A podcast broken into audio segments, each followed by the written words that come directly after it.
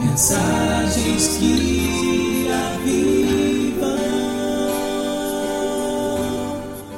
Você abra comigo a sua Bíblia no livro de Gênesis, capítulo 25. Gênesis 25, nós vamos ler a partir do verso 27. Eu quero falar nesta noite sobre o poder das nossas decisões. Como nossas decisões interferem diretamente na nossa vida, na nossa família, no nosso futuro e, pasmem, na nossa eternidade. Nenhuma atitude, nenhuma decisão passará despercebida no último dia. Nós responderemos pelas nossas decisões. A Bíblia é tão severa nisso, ela é tão minuciosa nisso, que diz que, quer comamos, quer bebamos, devemos fazer tudo para a glória de Deus. Está em 1 Coríntios 10, 31.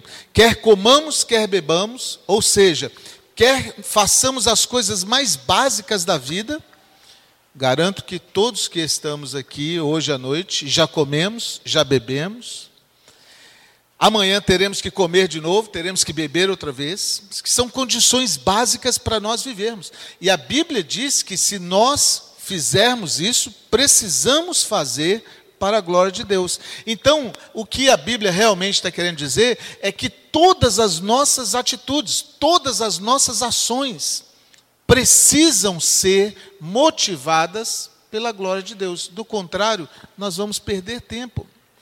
Isso tem um poder muito grande. Eu quero pensar com você aqui algumas é, situações e como elas acontecem, como elas alteram a nossa vida. Antes de nós lermos o texto, eu quero desfazer algumas mentiras que espalham por aí, algumas coisas que nós aprendemos ao longo do tempo em que diminui um pouco o valor da palavra de Deus, e você vai entender: olha, é, você já deve ter ouvido, talvez você já até falou isso, sem realmente refletir. Ah, nós ouvimos muitas vezes pessoas dizendo assim: a carne é fraca. O que, que a carne é fraca? O que, que quer dizer que a carne é fraca? Ah, eu fiz, mas eu não quis fazer, então eu, eu não tenho responsabilidade das minhas atitudes. Isso não é verdade, meu amado. Deus nos fez capaz de tomar decisões. Deus nos deu capacidades para nós escolhermos. De fato, é, livre-arbítrio, ou seja, poder de escolhas, é uma característica que nos assemelha de Deus. Então, não existe essa coisa de a carne é fraca. Nós fomos feitos capazes para tomar decisões decisões. Outra coisa, o diabo é sujo. Você já ouviu isso, não é? Ah, o inimigo me é, iludiu, ele me enganou. Foi o que Eva falou da época quando ela fez a decisão errada. Mas deixa eu dizer uma coisa para você: o diabo é sujo, mas Deus não é santo. O diabo é enganador, mas Deus não é conselheiro. Então por que, que eu vou dar ouvido ao diabo? Por que, que eu vou ficar prestando atenção nas coisas do diabo e não nas coisas de Deus? Ah, o diabo é sujo, mas Deus não é mais poderoso, Deus não é o todo-poderoso, Deus não é o, o todo-santo. Por que, que eu vou ficar prestando atenção no imundo? Então, o diabo é sujo, também é uma mentira. Outras coisas que eles fazem, assim, ah, pastor, esse bairro que eu vivo aqui, não tem como a gente tomar decisões certas. Eu já vi pessoas dizendo assim: o emprego que eu, que eu trabalho, o lugar onde eu trabalho, todo mundo é corrupto. A cidade onde eu moro, a escola onde eu estudo, o país que nós vivemos, né? pessoas dizem assim: ah, no Brasil não tem jeito não, Brasil todo mundo é corrupto. Mas e as nossas escolhas, meu amado? Se isso realmente fosse verdade, vamos pensar aqui um país onde o nível de corrupção é o menor possível, a Suíça, por exemplo onde o, o nível de corrupção lá é muito pequeno, mas existem corruptos. Então não era para ter nenhum corrupto lá. Porque todo mundo é um lorde, né? todo mundo é uma pessoa super civilizada, mas nós denegrimos até a imagem do Brasil para eu não ser responsável. Não, é o país que eu moro que faz eu tomar essas decisões. Não é verdade. Nós temos condições de agir. No bairro onde eu moro, onde você mora, onde nós moramos, tem pessoas que agem corretamente e tem pessoas que agem errados. Na classe social D, que é assim, pobre do pobre, tem pessoas que são honestas e tem pessoas desonestas. Na classe alta, tem pessoas honestas e tem pessoas desonestas. Na religião, tem pessoas honestas e tem pessoas desonestas. Em todos os lugares que você for, tem pessoas que prezam para viver honestamente e tem pessoas que pendem para a desonestidade. O, o, mundo externo não é realmente aquilo que me obriga a tomar as decisões. As minhas decisões são influenciadas pelo mundo externo, mas o mundo externo não me obriga a fazer alguma coisa. Eu só farei se eu quiser. Né? Então, eu não posso dizer, ah, foi essa, o meu vizinho, não, foi a, a esposa que eu tenho. Né? Como Adão falou, né? foi a mulher que o Senhor me deu que me fez fazer essa besteira que eu fiz. Deus falou: não, não foi isso. São as nossas atitudes. Outra mentira que muitas vezes é contado para nós: ah, não, isso aqui não tem nada a ver como se nós pudéssemos classificar, né? Algumas atitudes são é, muito grandes, então eu não vou fazer aquilo, mas as, as atitudes pequenas que corrompem só um pouquinho, não tem nenhum problema. Olha o que, que a Bíblia diz: quer comamos, quer bebamos devemos fazer tudo para a glória de Deus. Meu amado, é possível você varrer um chão para a glória de Deus, é possível você dirigir um carro para a glória de Deus, é possível você negociar para a glória de Deus. É possível você dar aula se você é professor, é possível você é, fazer faxina se você é faxineira. Não importa a sua função, não importa o que você trabalha, nós precisamos fazer tudo para a glória de Deus. Porque qualquer outra coisa que eu fizer, não sendo para a glória de Deus, eu estou transgredindo o mandamento de Deus, mesmo que seja uma coisa boa. Se eu estiver fazendo para é, benefício próprio, é egoísmo, e isso não é bom no meu relacionamento com Deus. Tudo que eu venho a fazer deva ser para a glória de Deus. Então, essa história de que dizer assim, não, isso aqui não tem nada a ver, não, pastor. Olha, todo mundo faz. Todo mundo, eu já, graças a Deus, ensinei isso para o meu filho, e ele sabe isso. Ele não pode usar esse argumento. Não, todo mundo lá fez, porque todo mundo não dá o direito de eu fazer. Eu não sou todo mundo. Eu tenho liberdade de escolhas. É lógico que a maioria vai me influenciar, mas mesmo assim eu sou autoridade para escolher se eu quero fazer ou não. É, outra coisa que muita mentira que pessoas contam para nós, falando assim: não, olha, isso aqui você faz, depois você pede perdão. Você faz e depois você corrige. E resolveu. Ó, você pode fazer, sua esposa não precisa nem ficar sabendo. Depois você para. Eu recebi um conselho desse uma vez de um pastor. Pasmem, um pastor. Era o meu pastor, estava me pastoreando uma vez. Ele estava pedindo para eu fazer uma coisa ilícita. E ele falou desse jeito: Não, você não precisa fazer por muito tempo, não. Você faz um pouquinho e depois você para. Eu falei assim: Meu irmão, eu não estou acreditando que você está falando isso para mim. Porque, como se aquilo que a gente pode fazer vai alterar só momentaneamente alguma coisa. Escuta bem o que eu vou falar para você, meu amado todas as nossas atitudes estão mexendo com a nossa eternidade. Você não toma um copo d'água aqui e isso fica só por aqui mesmo, ou vai cair no esquecimento. Se você tomou este copo d'água para a glória de Deus, a eternidade está garantida ao lado de Deus. Mas se você tomou um copo de Deus roubado, ou, egoís, ou egoisticamente, ou de qualquer um jeito que não foi para a glória de Deus, isso vai mexer com a sua é, eternidade. É por isso que nós precisamos fazer, quer comamos, quer bebamos, devemos fazer tudo para a glória de Deus. Não posso cair naquela mentira de dizer assim, não, eu vou fazer, depois eu peço perdão, está tudo bem. Qualquer atitude que você venha tomar, escolha. Não estou falando dessas escolhas que a gente faz por instintos, é, pentear o cabelo, fazer uma coisa assim, mas qualquer coisa que você decide fazer, que já envolve o caráter moral da sua pessoa naquela situação, está dizendo realmente a sua eternidade ao lado de Deus ou afastado dele. E não pense você que você vai fazer assim, não, eu vou fazer isso aqui e depois eu peço perdão, porque aí volta tudo normal. Nunca mais você voltará a ser o que você era antes. Nunca mais. Depois que Adão pecou, Adão nunca mais voltou o que era antes. Agora nós podemos ser regenerados, mas nunca mais seremos inocentes de todos. Você está entendendo?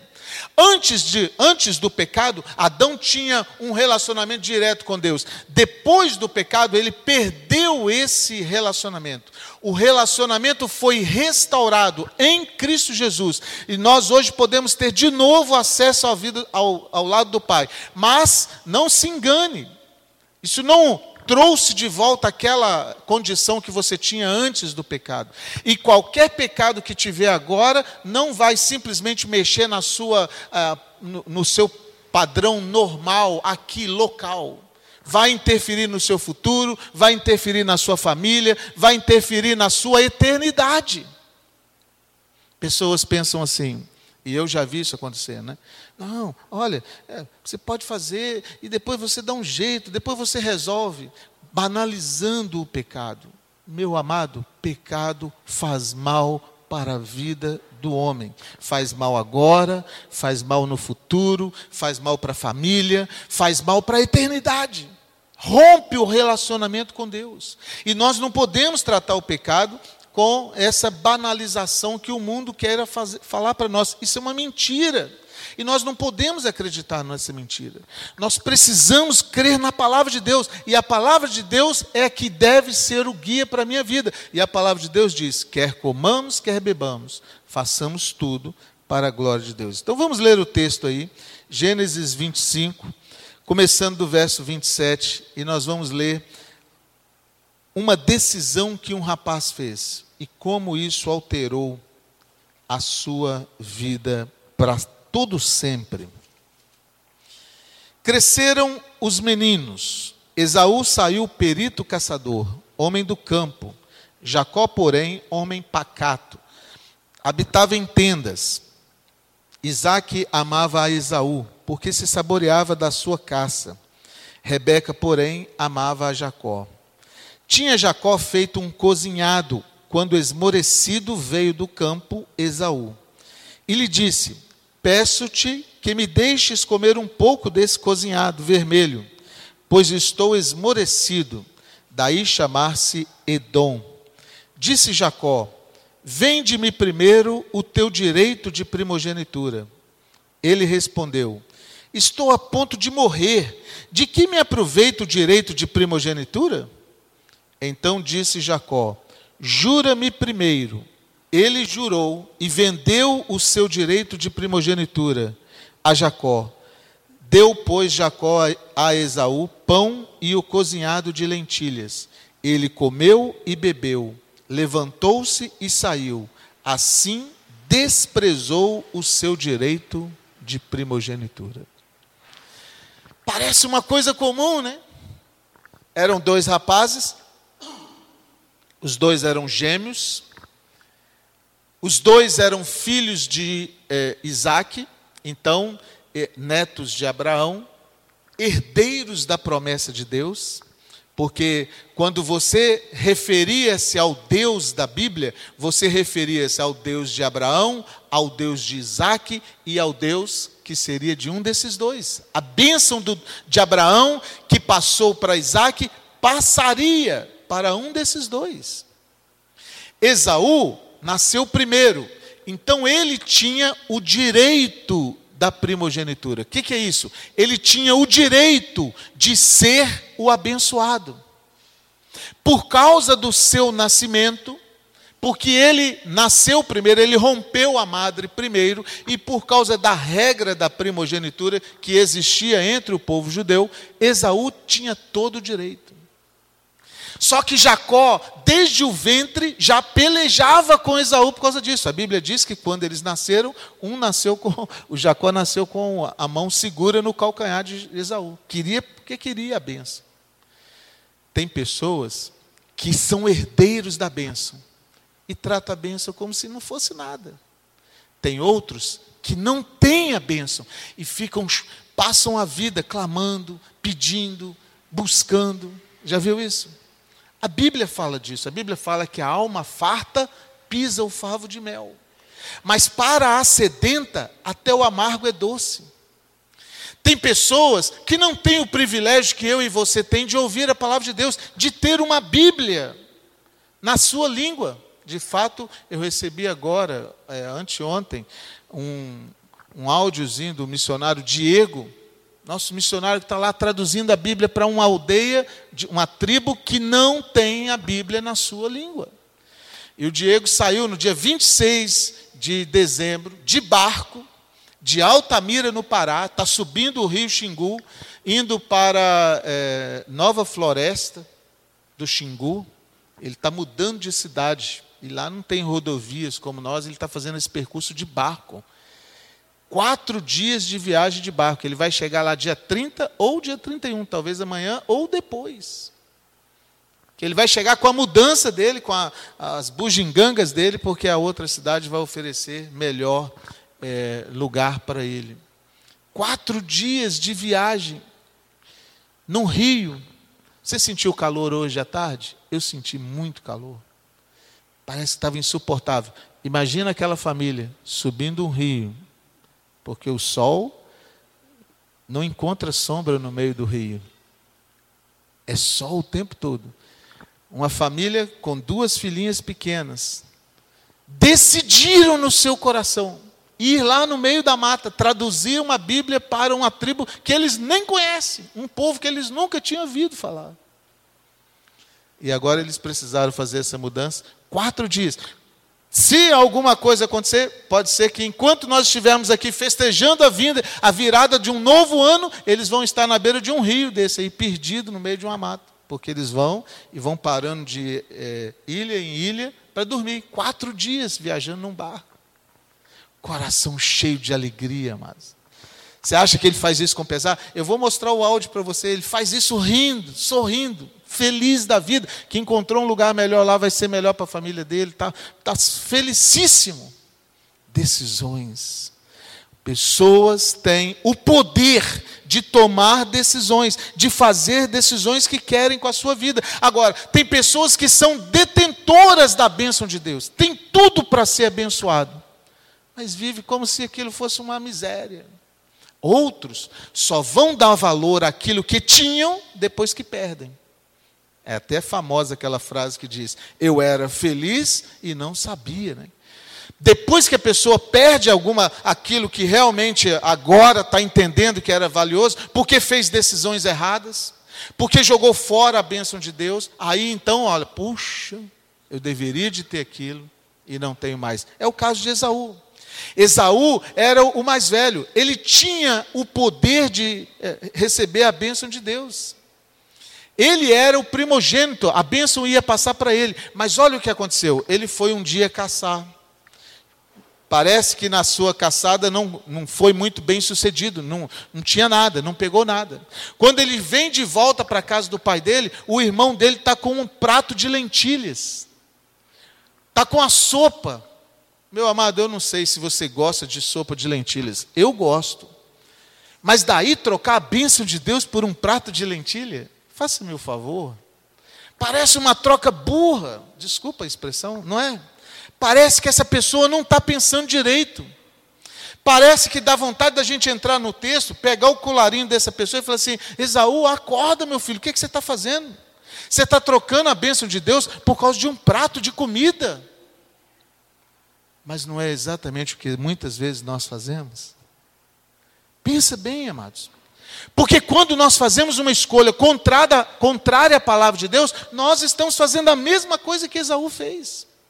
Quando nós estivermos tomando ou um copo d'água ou comendo qualquer coisa, não para a glória de Deus, é exatamente é isso que quer dizer comer não para a glória de Deus. Ele estava comendo por causa da fome dele. Ele estava comendo para satisfazer o seu estômago. E nós não devemos fazer isso.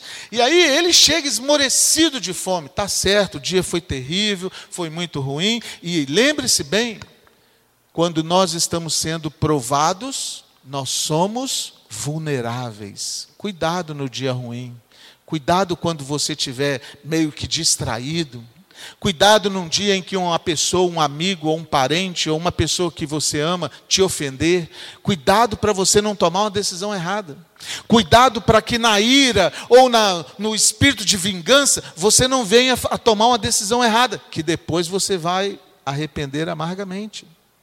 Esse homem estava assim, ele estava vulnerável, porque ele estava com fome, ele estava esmorecido. E aí, quando ele chega em casa e ele vê o irmão dele com aquele cozinhado, ele fala assim: ó, me dá um pouquinho. O irmão, que era uma pessoa temente a Deus, que era uma pessoa que entendia o valor da bênção de Deus e sabia que ele não tinha, que a bênção estava com o irmão.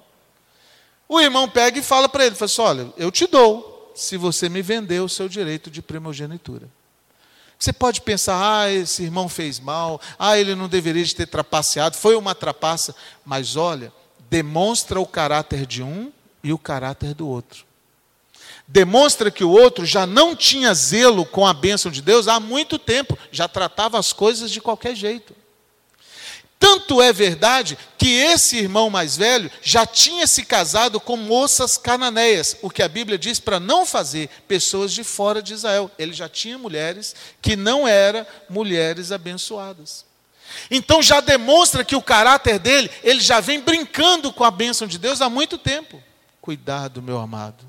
Cuidado para você não negociar a fé nas escolhas que você faz. Cuidado para você não macular a sua fé nas escolhas que você está, na, nas decisões que você está tomando. Esaú começou a tomar decisões que já eram contrárias à palavra de Deus. Ele começou a casar. E aí, quando Jacó falou para ele, falou assim: me vende o direito da sua primogenitura. Olha o verso 32. Ele respondeu: Estou a ponto de morrer, de que me aproveitará o direito de primogenitura? Tem certas coisas que você não deve fazer, mas vai piorar muito se você abrir a tua boca. Tem certas coisas que já são proibidas. Vender o direito de primogenitura, ele não deveria de fazer. Mas depois que ele falou isso, eu acho, eu pensando aqui comigo mesmo, é como um punhal entrando no coração de Deus. Porque não foi pouca coisa que esse homem rejeitou, não, amados. Foi a bênção de Deus.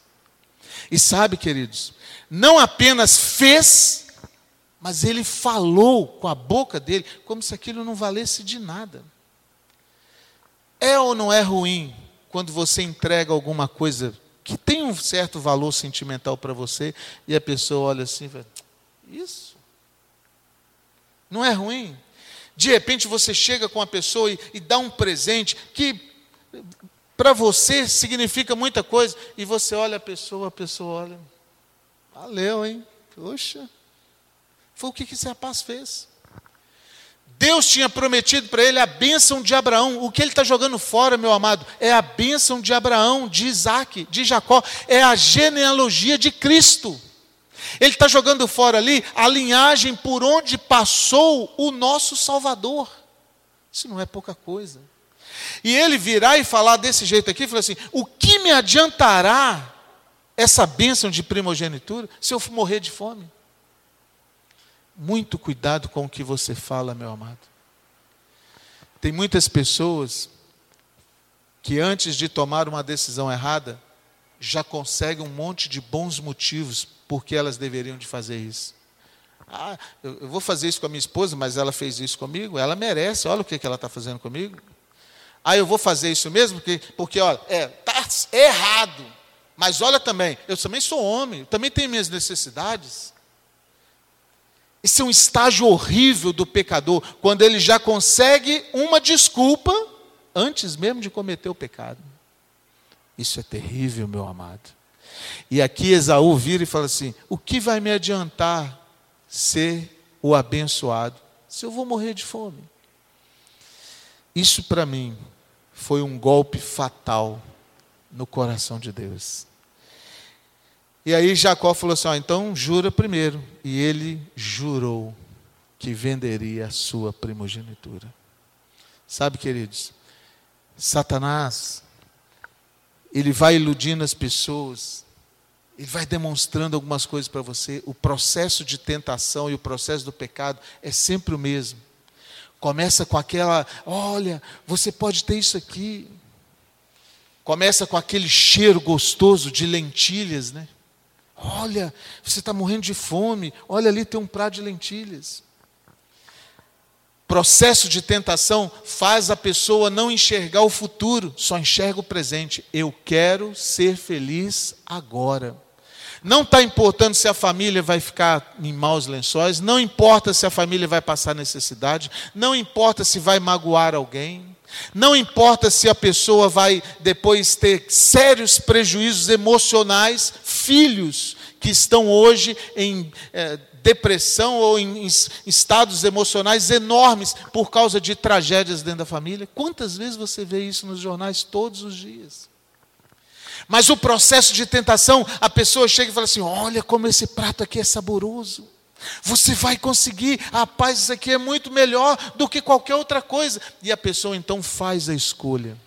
Depois que a comida está no ventre, aí vem o remorso. Por que, que eu fiz isso? É ou não é? Depois que esse camarada comeu o prato de lentilha, ele foi até o pai para buscar a bênção. Só que o pai abençoou Jacó, não abençoou ele. E depois que ele viu que o pai abençoou, ele amaldiçoou, ele falou, ah, mas e quis matar o irmão. Mas não foi ele que fez a escolha. Muitas vezes a pessoa acha que a escolha que ela está fazendo vai só, só aquele, não, depois eu fico com uma dor de cabeçazinha, mas a dor de cabeça vai passar e acabou. Não, isso vai alterar a sua vida, meu amado. Vai alterar o seu caráter, vai alterar a sua fé, vai alterar a sua família, vai alterar o relacionamento da sua esposa com você, porque relacionamento conjugal precisa de é, confiança, isso vai quebrar a confiança. Depois que o prato de lentilha estava no bucho, vem o remorso. Mas aí o poder das nossas decisões é vista no restante da história. Aquele prato de lentilha não alterou a vida dele só naquele momento. Aquele prato de lentilha alterou a vida dele por o resto da vida, alterou a descendência dele, porque a descendência dele foi contrária ao povo de Deus, é até hoje são os árabes, alterou a vida dos filhos dele, lenhou tudo. As decisões dele levaram ele a tomar decisões erradas de novo, porque quando você toma uma decisão certa, você fica mais forte para tomar uma decisão certa na próxima vez. Mas quando você toma uma decisão errada, você vai enfraquecido para a próxima decisão que você tem que tomar. Geralmente, uma pessoa que está andando em iniquidade, ele já pensa assim: ah, eu já estou todo lascado mesmo, mais um, o que, que vai acontecer? É um abismo chamando outro abismo. Ah, eu já fiz aquilo lá, então agora não adianta mais para mim, eu vou fazer isso aqui. Ah, Deus não vai me aceitar mais. E aí começa uma série de problemas que vai levar ele para o fundo do poço. O diabo veio matar, roubar e destruir o homem. Olha só a outra decisão errada que ele vai tomar. Está logo aqui na frente, quer ver? Capítulo 28. Vamos ler o verso 6 em diante. Gênesis 28, verso 6. Vendo, pois, Esaú, esse camarada aí, que Isaac, o pai dele, abençoara o Jacó, o irmão dele, e o enviara a Padã Arã para tomar de lá esposa para si e vendo que ao abençoá-lo lhe ordenara, dizendo: Não tomarás dentre as filhas de Canaã. E vendo ainda que Jacó, obedecendo a seu pai e a sua mãe, fora a Padã Arã, sabedor também que Isaac, seu pai, não via com bons olhos as filhas de Canaã, foi Esaú à casa de Ismael. Além das mulheres que já possuía, tomou por mulher a Maalate, filha de Ismael, filho de Abraão e irmã de Nebaiote. Olha só isso. Ele já estava todo lenhado. Ao invés de cair em si e pedir perdão, mas por causa do orgulho, quando a pessoa toma uma decisão errada, o coração fica endurecido.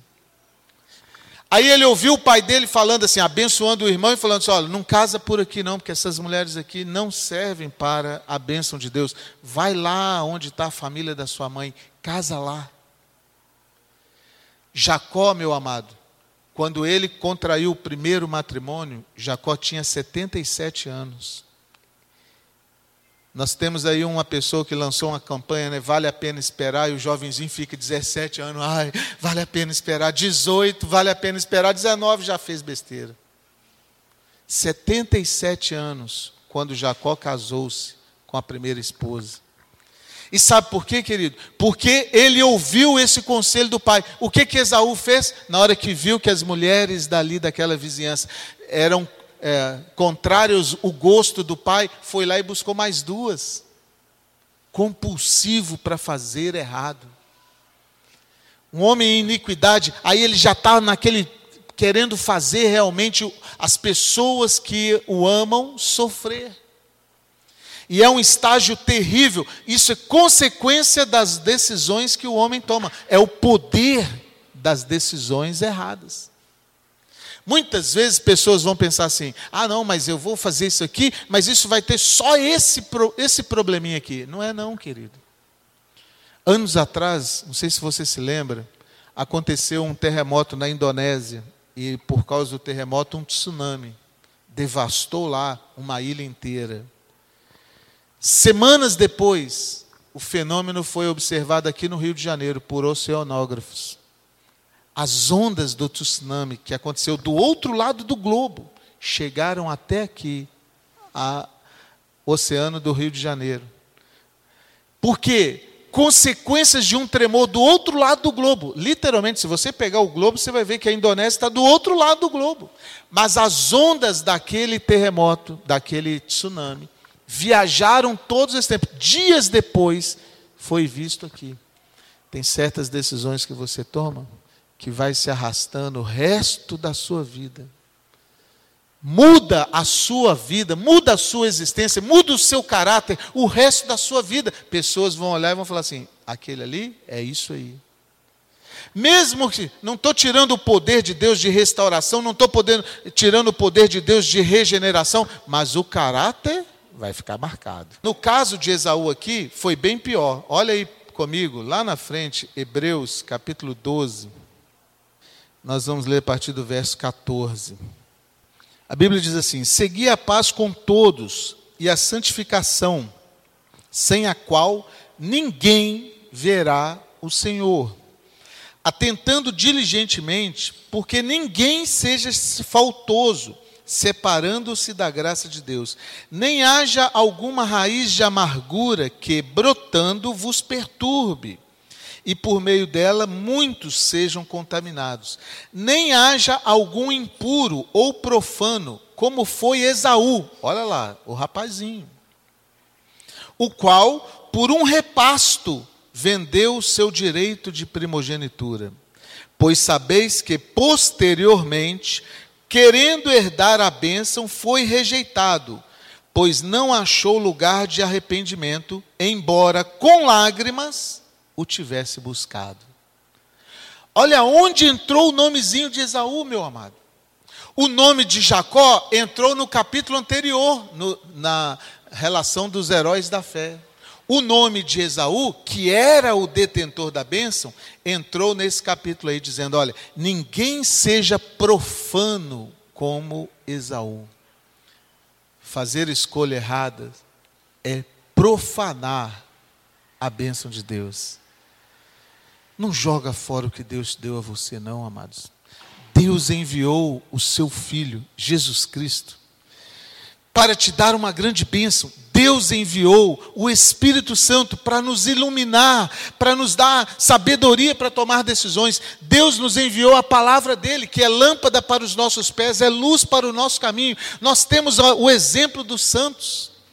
Nós temos todo a nosso favor para tomarmos decisões certas. Só não faremos se não quisermos. A Bíblia ainda nos adverte, olha, ninguém seja profano ou impuro como Esaú que por causa de um prato de repasto, um prato de comida, trocou a bênção de Deus.